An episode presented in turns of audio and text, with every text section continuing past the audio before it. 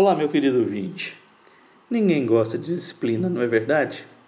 Que Deus abençoe a sua vida neste dia.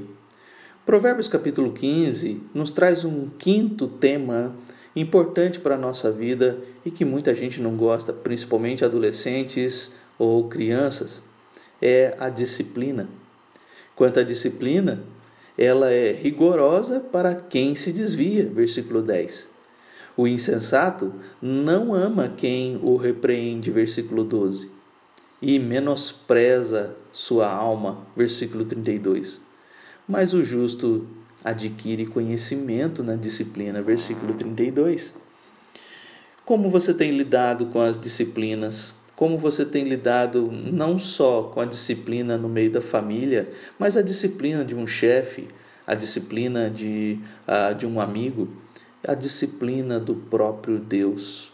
Pois Hebreus capítulo 12 nos fala que Deus ah, disciplina a seus filhos e os bastardos não têm disciplina. Assim, o filho a quem Deus ama receberá disciplina, receberá correção. E a disciplina é importante para a nossa vida, para nos corrigir. A disciplina não foi dada para nos destruir, pelo contrário, a disciplina foi nos dado para nos dar vida, para nos instruir, para nos colocar no caminho certo.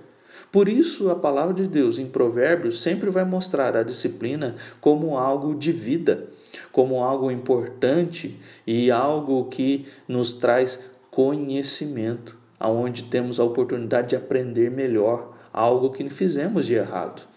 Não menospreze a disciplina do Senhor. Não menospreze a disciplina e a correção de alguém.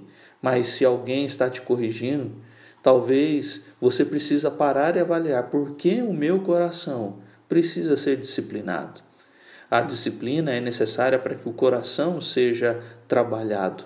A disciplina é necessária, assim como Deuteronômio capítulo 8 nos mostra, né, que Deus disciplinou o povo com fome, com ah, o deserto, para provar, para mostrar ao próprio povo o seu coração.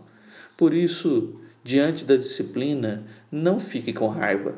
Pelo contrário, a sua sabedoria vai mostrar em a receber essa disciplina como uma oportunidade para melhorar a sua vida.